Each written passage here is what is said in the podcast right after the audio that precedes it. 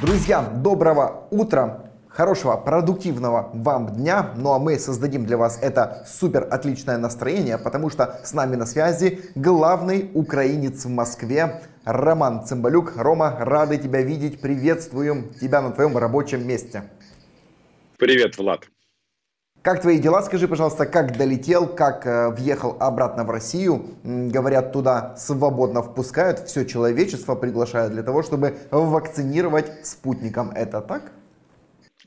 Ты знаешь, э, долетел прекрасно, как говорится, для журналиста, сколько там, несколько тысяч километров это не крюк, потому что я летел через Стамбул, Э, по понятным причинам прямого сообщения авиа у нас нету, но насчет вот этих вот историй, что украинцы массово приезжают в Россию вакцинироваться, ну, э, не знаю, насколько вак- э, массово, но есть один нюанс, что въезд на территорию России граждан Украины в связи с коронавирусом закрыт, и м, э, я э, уже предо- предоставлял э, свой билет еще в Борисполе на стойке регистрации Turkish Airlines, то мне сказали, мальчик, а куда ты собрался? Вас таких красивых и высоких туда не пускают. Я говорю, вы знаете, у меня есть основания, и это основание как раз является то, что моя супруга является гражданкой России.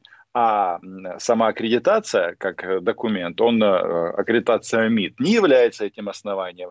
Поэтому, э, если и можно говорить о массовых поездках украинцев на вакцинацию в России, то с большими исключениями. И, кстати, вот эта вот процедура, она повторилась в Стамбуле. То есть в Стамбуле турки были очень внимательны. Вот весь пакет документов, которых я лично наработал за эти годы, это и свидетельство о браке, свидетельство о рождении детей, все это м, проверилось очень тщательно. И только после этого меня впустили в самолет рейсом Стамбул-Москва. А когда я прилетел в Москву и подал свой прекрасный синий паспорт, то меня спросили, мальчик, а ты куда собрался?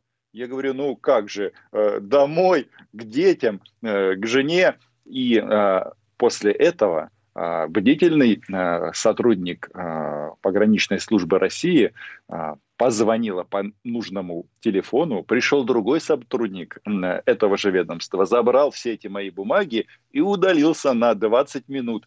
А а я уже думал, ну все, детей буду встречать в Киеве. Ну, обошлось, но процедура такая. Я, наверное, подробно на этом останавливаюсь как раз для того, чтобы а, мы все отличали а, пропаганду от а, реальной жизни.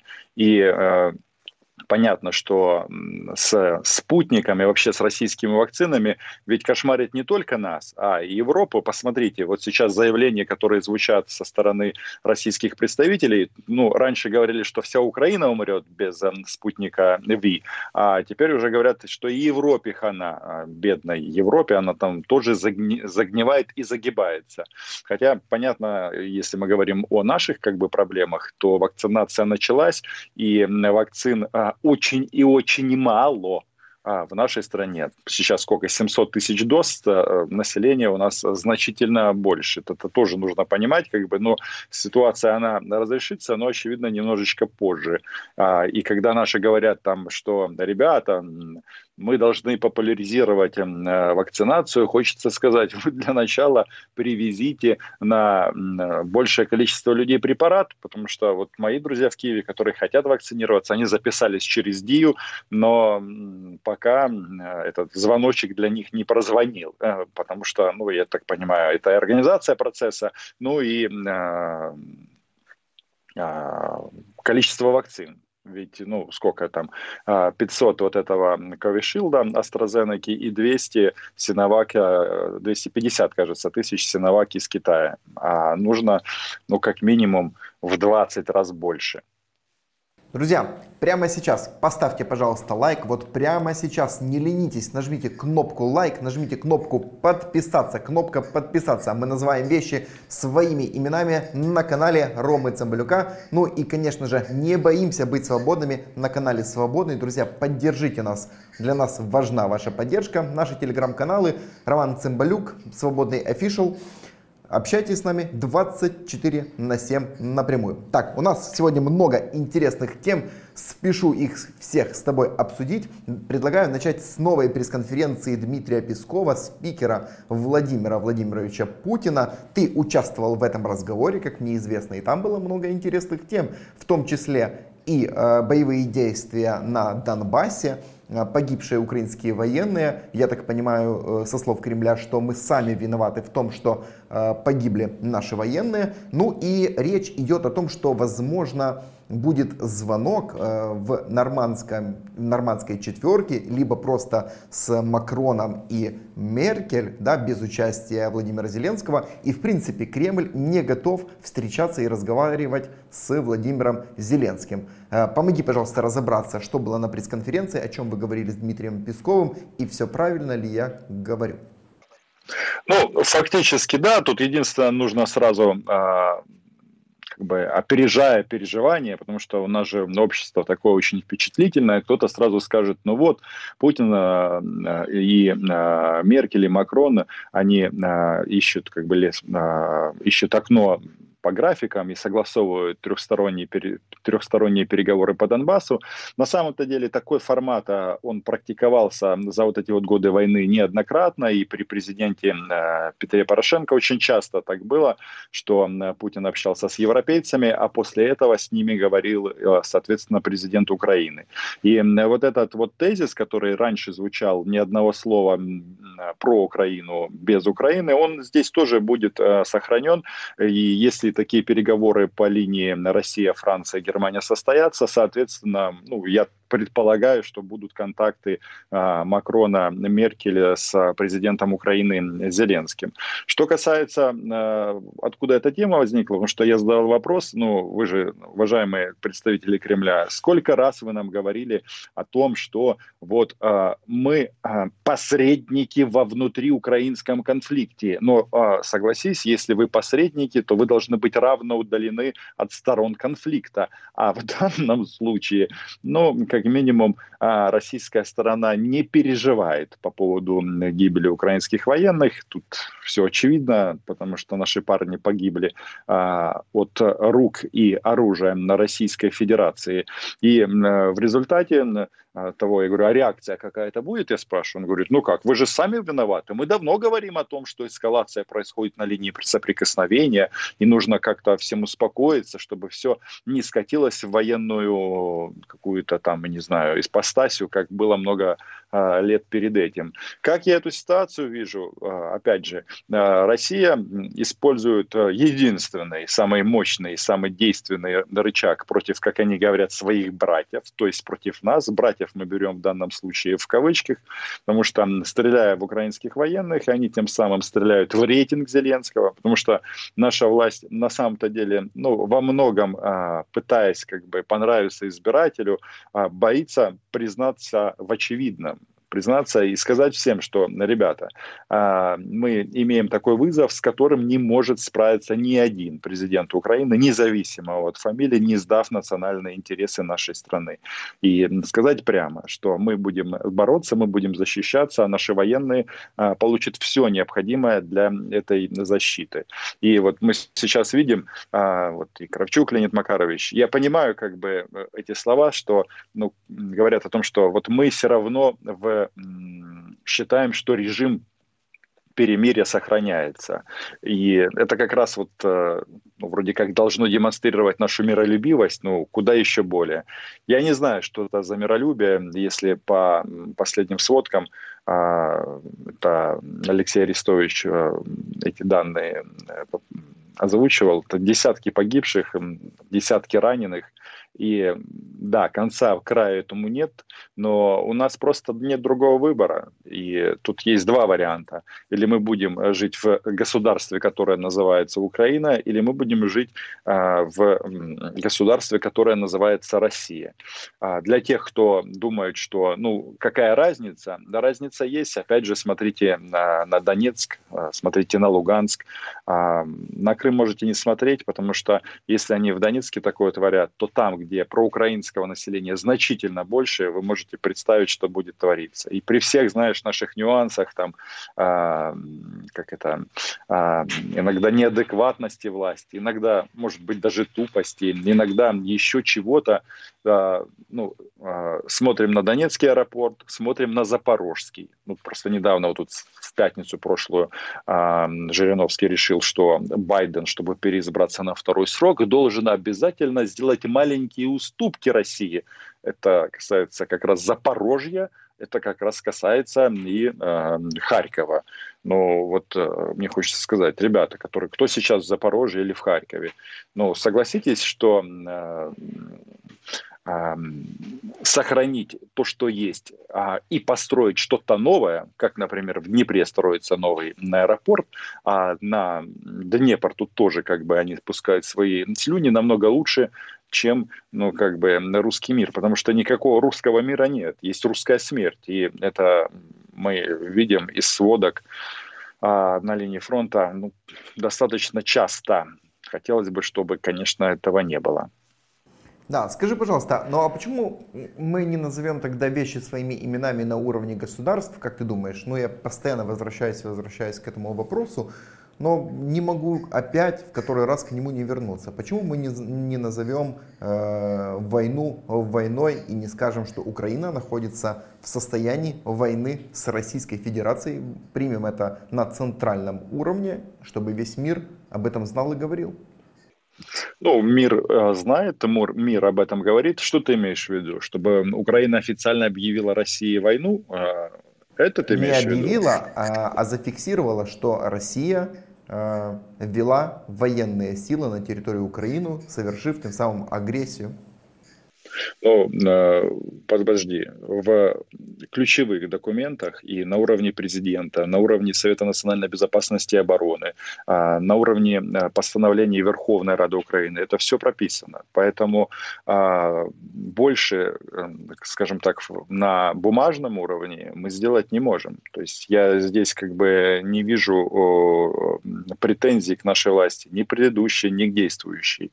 Может быть, кому-то хотелось бы чтобы там Владимир Зеленский чаще об этом говорил. Ну, с другой стороны, опять же, ведь э, он э, и так как бы русского Мишку, ну, мягко говоря, не словами, а действиями немножечко разозлил, я говорю о закрытии каналов Медведчука. Здесь, понимаешь, э, вот э, как раз вот мы в той ситуации находимся, где слова, они уже имеют второстепенное значение. В данном случае это действие. И, извини, я тут, наверное, буду стопроцентным адвокатом действующей властной команды, ну и, наверное, предыдущей. Что еще можно сделать? Ну, куда его можно написать? В Конституцию записать? Ну, в принципе, можно, ну, мне кажется, курс в НАТО и ЕС это достаточно.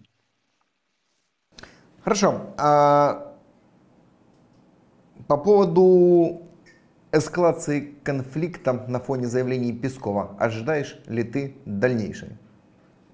Нет, это будет всегда, понимаешь, проходить такой вверх-вниз. Вот сейчас они как бы показали, что а, не согласны с действием украинских властей. Главное действие это даже не только в том, что начали а, поджимать Медведчука и его друзей. Я говорю о компании, вот этой организации «Украинский выбор», а, которая была замечена ну, по сообщениям наших специальных служб в организации референдумов. Это вот в целом Украина не идет на уступки, понимаешь?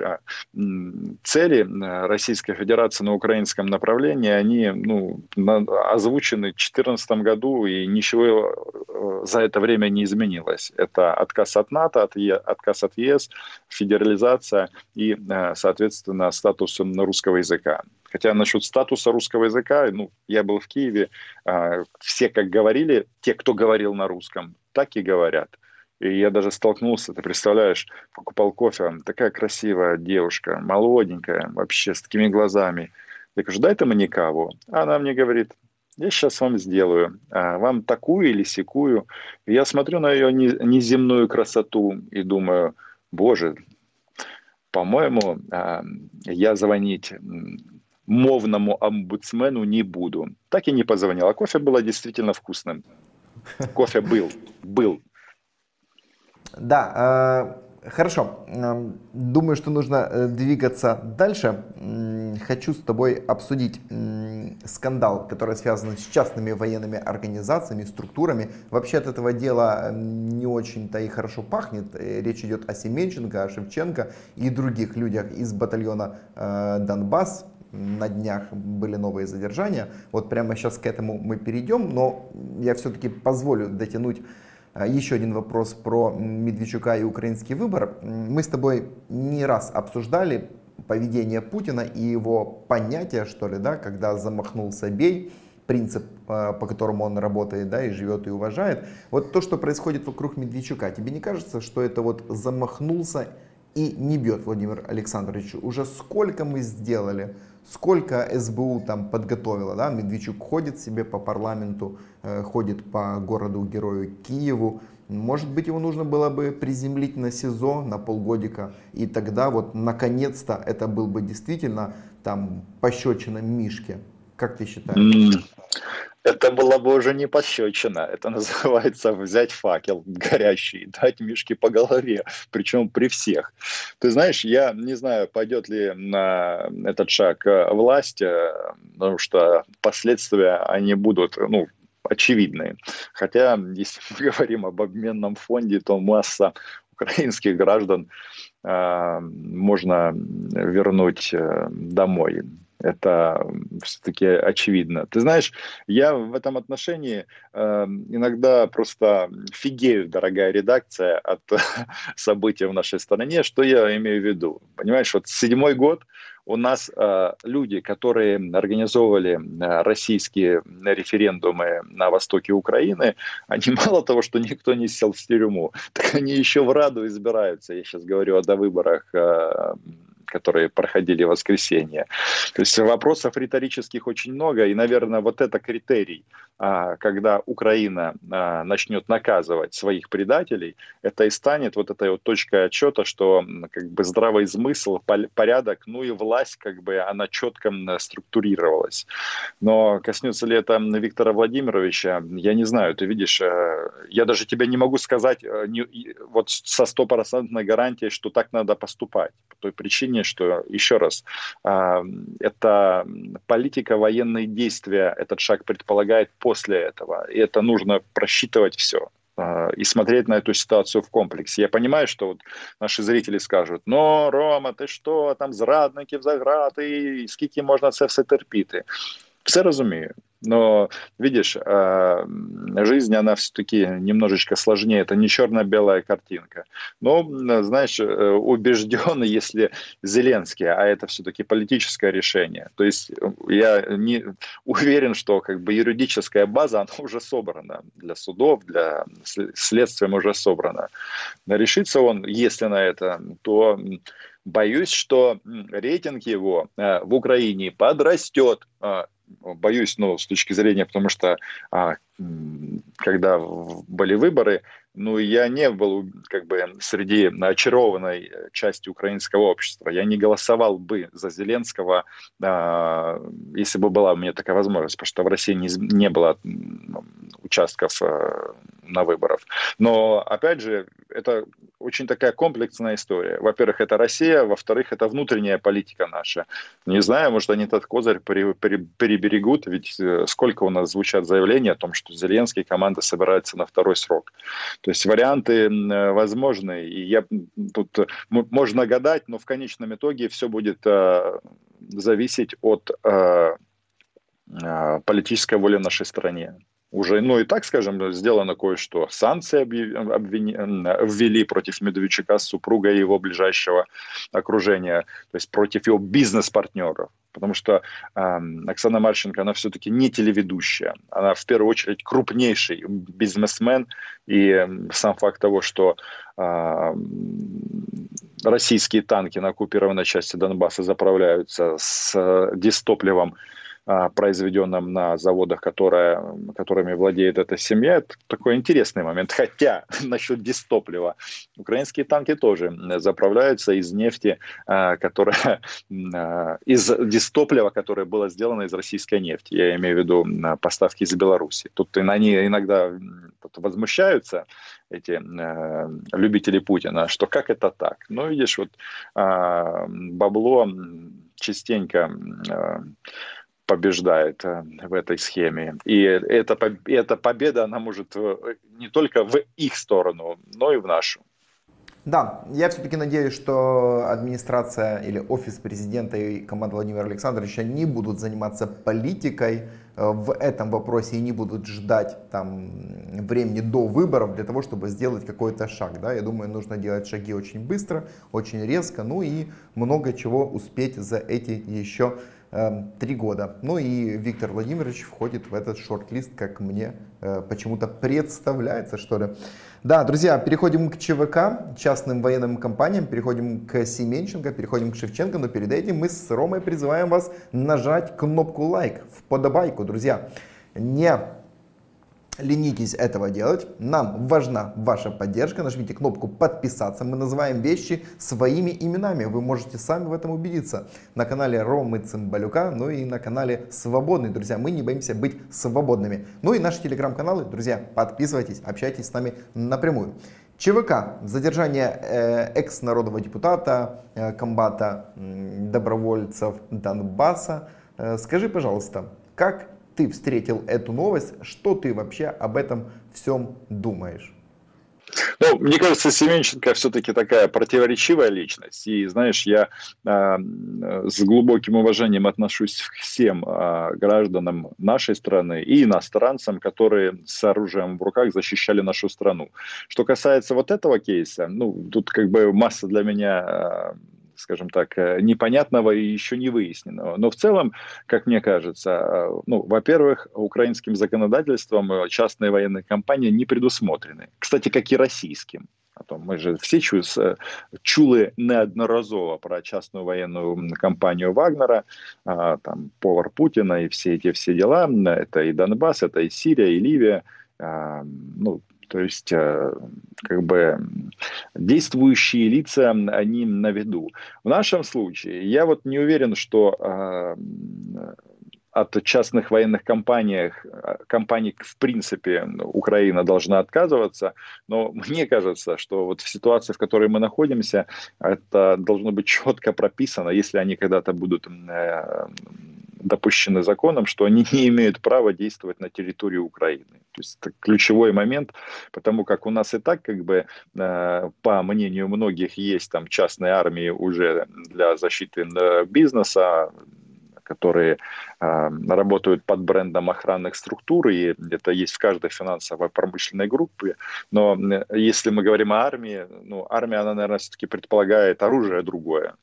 А, вот это, наверное, важно. А если мы говорим о действиях за пределами Украины, ну, тут очень важно а, подчеркнуть, что это дело добровольное, никого туда насильно не отправляют. И если люди считают, что таким образом можно ну, зарабатывать на хлеб, ну, не знаю, с каким он вкусом будет этот хлеб, ну, э, вполне возможно, потому что, понимаешь, э, опять же, мир устроен таким образом, э, что э, Боженька украинский, он сделал не только нас свободными, но он всех сделал свободными. Если человек себя хочет на этой ниве проявить, он может записаться, например, во французский легион, что по сути это одно и то же. Там у них разные там юридические есть моменты, но смысл это такой же. Там просто бонус, там, там французское гражданство, высокая зарплата, ну и ты можешь эм, с э, французским оружием покорять Африку и другие регионы, где есть национальные национальные интересы французской народной,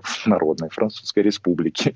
Вот. А, как это может быть устроено у нас? Э, ну, тут больше вопросов все равно, чем ответов, потому что мы страна все-таки, у нас аппетиты геополитические поменьше, и где они могут себя проявить, эти э, искатели приключений а, за рубежом, вопрос, скажем так, открытый. Но, наверное, я бы все-таки э, эту тему, знаешь, так подвесил, как бы, для того, чтобы ее а, проанализировать. Ведь э, есть регионы, где а, очень часто обстановка настолько сложная, что, а, ну, вроде как это охранная организация, но у них там и военная техника, и оружие, которое поражает военную технику, потому что нефть в некоторых горячих регионах добывать хотят все, а количество этих шахт перекачивающих вот этих систем, но ограничено.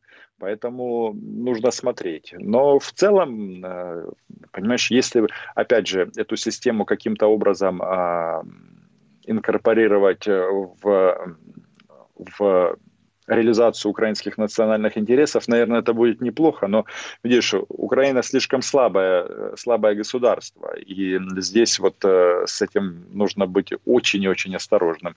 Ведь вот я даже помню такой момент, э, ну, и ты, наверное, помнишь, вот когда началась война, э, он, было два э, трека. С одной стороны, это добровольцы, которые вам внесли колоссальный вклад в то, чтобы э, защищать нашу страну. Ну а потом был процесс такой, что э, раз это добровольцы, они не, по сути, не подчиняются четко приказам. То есть ну, я прекрасно понимаю и всем хочу сказать, что основную э, нагрузку и основную тяжесть войны с Россией все-таки несет и несла всегда украинская армия в первую очередь, Нацгвардия. Но армия ну, ключевой все-таки составляющий элемент этого. Ну, так и должно быть, на то она армия, чтобы бороться с внешней агрессией.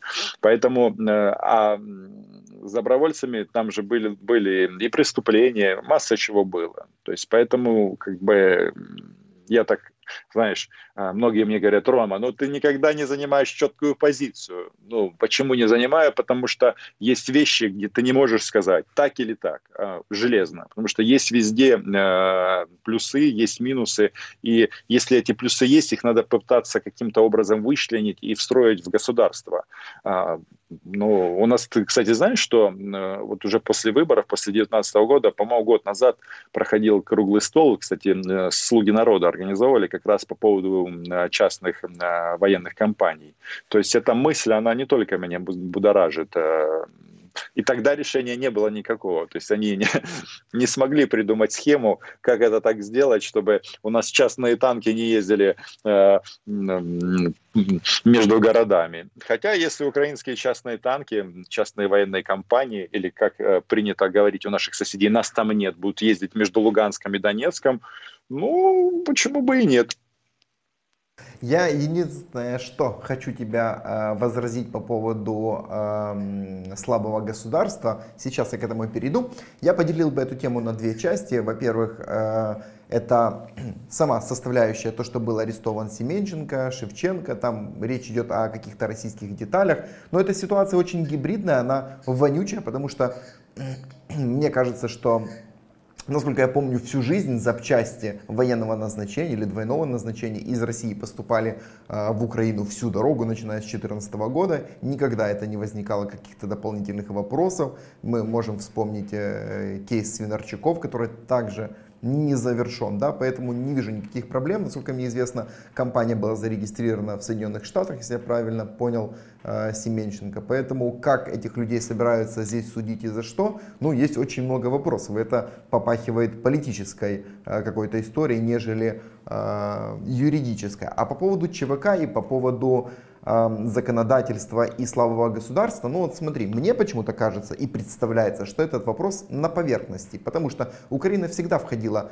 э, в первую десятку стран с самым крупным экспортом э, вооружения. Да? Украинское э, военное вооружение всегда имело какое-то ну, ну, определенный статус в мире, да, давай вспомним те же кольчуги, из-за которых э, разгорелся скандал во времена Кучмы, да, ну и э, Украина государство с огромной армией, армией, у нас огромный человеческий ресурс. Семь лет войны дает потрясающий опыт в хорошем смысле этого слова. Да? Немногие страны могут похвастаться такой подготовкой военной. Поэтому э, большой человеческий ресурс, подготовка профессиональная, экспорт и невероятное количество оружия, плюс интеллектуальная подготовленность его производить. Ну, вопрос о частных армиях, он на поверхности лежит, как мне кажется. Точно так же, как и вывести э, из монополии производства оружия, да, не только чтобы этом оборонпром занимался, но и как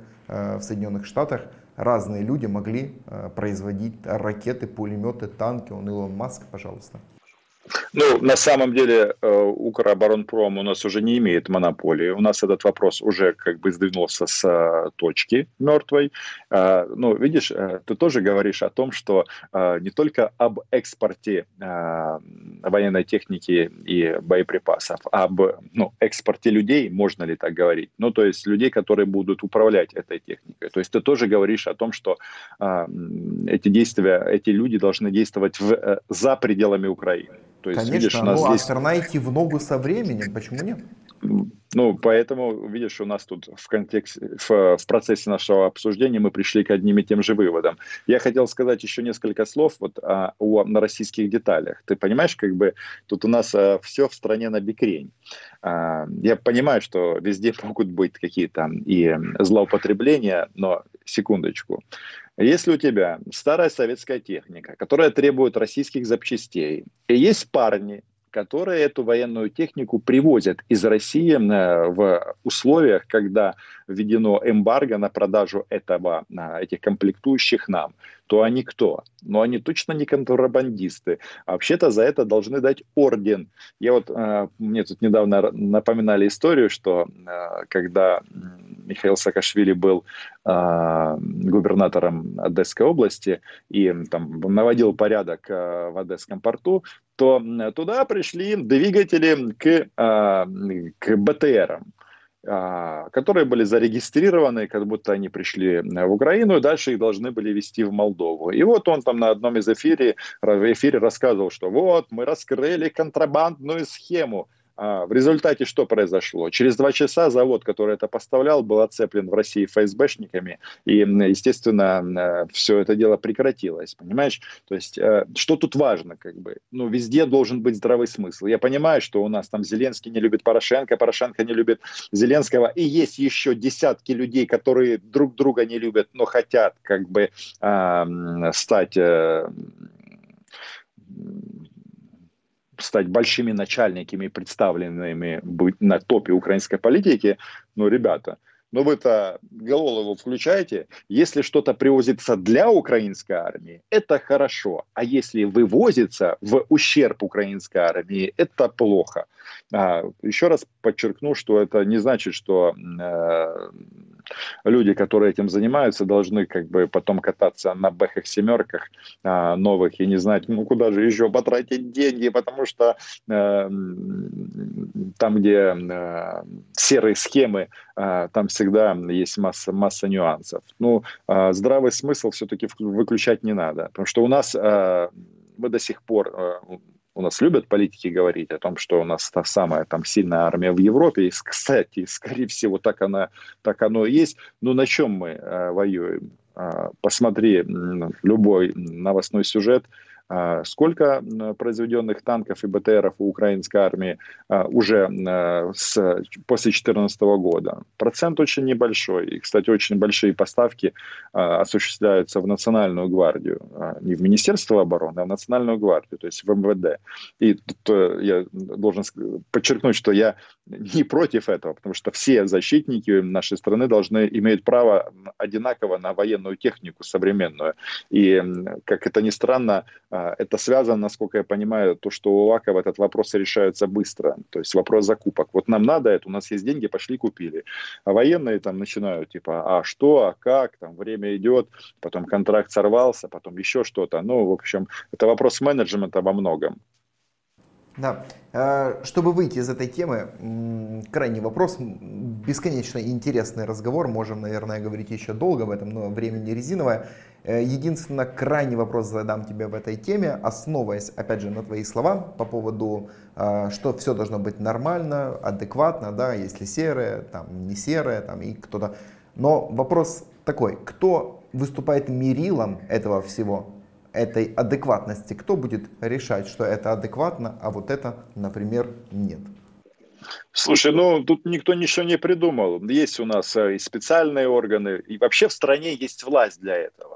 Но, как мне кажется, э, вот схему, которую я предложил, если что-то приводится, неважно как, но для своей армии, это уже хорошо. Если это поставляется тут же тоже, понимаешь, как бы есть там моменты, что, э, ну вот, к примеру, после 2014 года несколько бортов Ан-148, э, которые собирались в Воронеже, остались без двигателей украинских. А туда можно поставить только украинский двигатель, э, мотор Сечи. А потом я посмотрю там в новостях через несколько лет, раз, э, и э, это ВАСО, это Воронежское авиастроительное общество, они пишут о том, что они самолеты передали заказчику. Вопрос, э, как это произошло? То есть э, вот по таким вот, э, понимаешь, если тебе надо, у тебя есть бабки. Все страны в этом направлении работают. Это не только мы такие. Поэтому вот, понимаешь, я думаю, что то, что я предлагаю, это универсальный подход, который должен удовлетворить всех. Хорошо. Есть у нас еще одна третья тема, быстро предлагаю ее с тобой обсудить. Она третья, но не, но не, не по важности, да, по значению она входит, как и каждая наша э, тема, в первый ряд.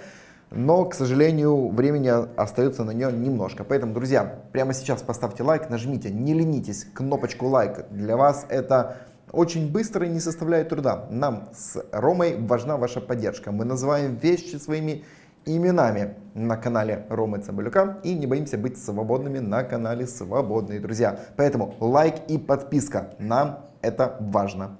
Так, третья тема – это указы Януковича, это то, что происходит в... Зеленского. Э, Зеленского. Зеленского, Зеленского, да, э, который отменяет указы э, Януковича, значит, и Конституционный суд, вот э, все, что происходит с Тупицким. Слушай, скажи вообще, пожалуйста, ну, много раз мы уже говорили про ящик Пандоры, который открывается, да, он уже, по-моему, там с петель слетела эта крышка, и ничего не открывается в этом ящике, а просто по дефолту он не открыто зак... постоянно. Он не, он, он не закрывается. Он да, он не, не может физически закрываться нечем уже, да. Но Слушай, отменять указы. Я стесняюсь спросить, я бы, есть э, ряд указов, которые я бы и Кучмы отменял бы, и Кравчука, и Ющенко, я думаю, покопаться, но уже не говоря уже о Петре Алексеевиче Порошенко, там вообще, наверное, можно много чего отменять. Слушай, что делать с этой ситуацией, как с ней жить дальше? И объясни, пожалуйста, когда изберется следующий президент, он будет отменять этот же указ Зеленского? Или как выйти потом из этой ситуации? Мне кажется, что мы погружаемся в очень опасные вещи. Тебе так не кажется? Ну, мы живем э, в опасное время, и тут э, речь идет о том, что Зеленский своим указом отменил указ Януковича о назначении Тупицкого в Конституционный суд. Об этом речь идет. И э, понятно, что с юридической точки зрения, ну, мягко говоря, тут большие-большие проблемы. Потому что, ну, если так размышлять, то можно и отменить э, результаты выборов э, согласно которым Зеленский был избран президентом. Но реалии таковы, в которых мы живем. Понимаешь, фактически э, Конституционный суд, э, который формировался во многом при предыдущих президентах, в том числе Петре Порошенко, при Януковиче, но он стал таким очень своеобразным органом, который поставил под угрозу ну, вообще вот эти наши минимальные какие-то э, достижения в части борьбы с коррупцией. Мы же помним, когда Конституционный суд там отменяет а, обязательное декларирование. И вообще у них почему-то так странно получается, что они работают как раз вот по этому антикоррупционному кейсу. Причем а, соответствующая заяву или поддання а, до Конституционного суду почему-то направляют товарищи, которые представлены в ОПЗЖ. Я даже не знаю почему. Чего они так? Они же все таки честные. Чего им бояться-то декларировать свои доходы нажитым честно, а, непосильным трудом. Я вот даже не знаю. То есть э, ситуация неоднозначная. Ну, понимаешь, а, это очень похоже к, с объявлением санкций Совета национальной безопасности и обороны против граждан Украины. Эта норма, она как бы, ну, не совсем предусмотрена. Нет, она не предусмотрена в украинском законодательстве, в украинском государстве. Мы же тут вещи своими называем, называем именами. Но, как ни странно, я в данном случае президента скорее его поддержу, чем нет. Хотя риски, о которых ты говоришь, э, они тоже присутствуют. Ну, то есть, э, получается, что Конституционный суд, он у нас э, и вообще вот эта вот судебная система, которая, я говорю и о ОСК, окружном административном суде Киева, который принимает какие-то просто безумные решения в части там переименования улиц, например, там принимают абсолютно политические решения, когда отменяют закон, что э, церковь, которая служит э, России, называется РПЦ в Украине. Ну, я даже не знаю, почему все стесняются называть вещи своими именами, в том числе московские попы. Не надо стесняться. Но вы же есть русская православная церковь в Украине. Ну так почему вы боитесь об этом сказать пастове? А, ну, вот это все э, такие вот масса-масса примеров. Тут самое главное, наверное, при всей этой вот э, вакханале, или, как ты говоришь, ящике э, Пандоры, просто хотелось бы сказать, Владимир Александрович, вы же хотели в историю войти, так давайте, э, есть, вы же там даже обращались к послам G7 с просьбой предоставить вам концепт э, реформирования судебной системы. Но реализуйте этого. Понимаешь, вот я бы, наверное, от Тупицкого перешел бы к базовой э, базовому вопросу э, реформа судов и, соответственно, доверие украинского рядового гражданина к этим судам. Потому что как только это будет сделано, когда уровень судебной системы будет на уровне церкви и армии, я говорю о доверии, то власть уже не сможет э, проводить даже вот такие, ну, скажем так, силовые или волевые решения, которые мы сейчас видим в части э, Тупицкого. Но, опять же, понимаешь, так оно все, вроде как по закону это неправильно, некорректно, человек, не знаю, глава Конституционного суда Украины после начала войны покупает недвижимость в оккупированном Крыму. Ну, согласись, что что-то не то. Ну, такое впечатление, что кто-то себе готовит запасной аэродром на пенсию, на украинскую пенсию, Э, но без, э, как это, на территории, на которую не рас, временно не распространяется украинская юрисдикция. Тут все смешалось. И когда все неправы, наверное, кто-то должен взять за это всю ответственность. А у нас э, так сложилось после выборов, у нас главный человек в государстве это Владимир Александрович Зеленский. И э, я э, при всем моем скептитиз... скепсисе в его адрес э, здравые идеи готов поддержать и, наверное, всех к этому призываю.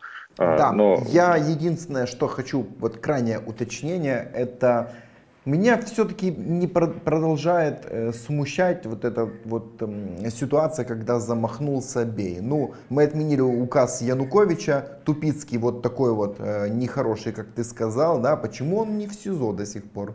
Вместе с Медведчуком, например, в соседних камерах. То есть мы отменяем, мы идем, создаем абсолютно прецедент такой неконституционного, какого-то не юридического какого-то движения со стороны президента. И при этом мы его просто даже в СИЗО не забираем и не садим. То есть мы опять замачиваемся, делаем что-то невероятное, юридический пируэт, но при этом мы боимся ну, приземлить человека на Лукьяновку. Что не так с нами? Объясни. Ну, в чем проблема? Слушай, э, ну вообще мне нравится твой подход, что украл, значит в СИЗО. Я его полностью поддерживаю. Однако ты э, предлагаешь бороться э, с ну, не, юридически не э, идеальными решениями э, исполнительной власти Украины, э, бороться или как-то компенсировать их, э, вот то, что ты говоришь, посадки, СИЗО. Дело в том, что украинская... которую ждут люди. Да, ну так вот, э, тут нужно просто добавить, что а, согласно украинского законодательства судьи Конституционного суда, они фактически являются неприкосновенными. Точно и как так же, как и отменять указы предыдущих президентов. Я хочу сказать, ну, гулять так гулять. Давай, э, когда-то я выложим это видео, мы каким-то образом э, канал э, Владимира Александровича Зеленского в YouTube просто обозначим, как бы, и попробуем им эту идею подсказать. Ну, что мы можем сделать? Мы же журналисты, наверное, это главная функция средств массовой информации – подсказывать идеи, как нужно действовать. Но, опять же, если это будет реализовано, ну, я не знаю, тут рейтинг Зеленского в принципе прекратил падение, если ты заметил, то возможно, что э, все посмотрят и скажут, да, да, мы ошибались. Вот она, вот этот человек, настоящий гетьман Украины, который не боится а, не только замахиваться, но еще и э, бить. Ну, в данном случае мы говорим об этом фигурально, хотя, может быть, и не фигурально.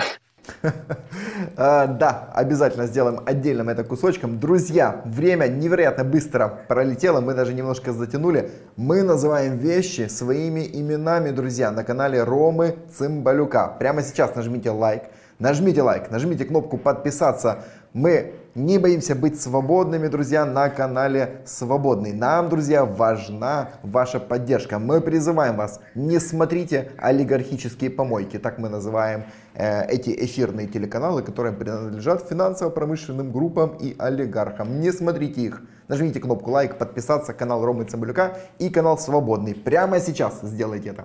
Друзья, Ром, спасибо тебе большое, что нашел время. Я рад, что ты без приключений, хотя с приключениями, но позитивными, добрался в Москву. Но я тебя прошу, будь в Москве осторожен. Спасибо. Пока.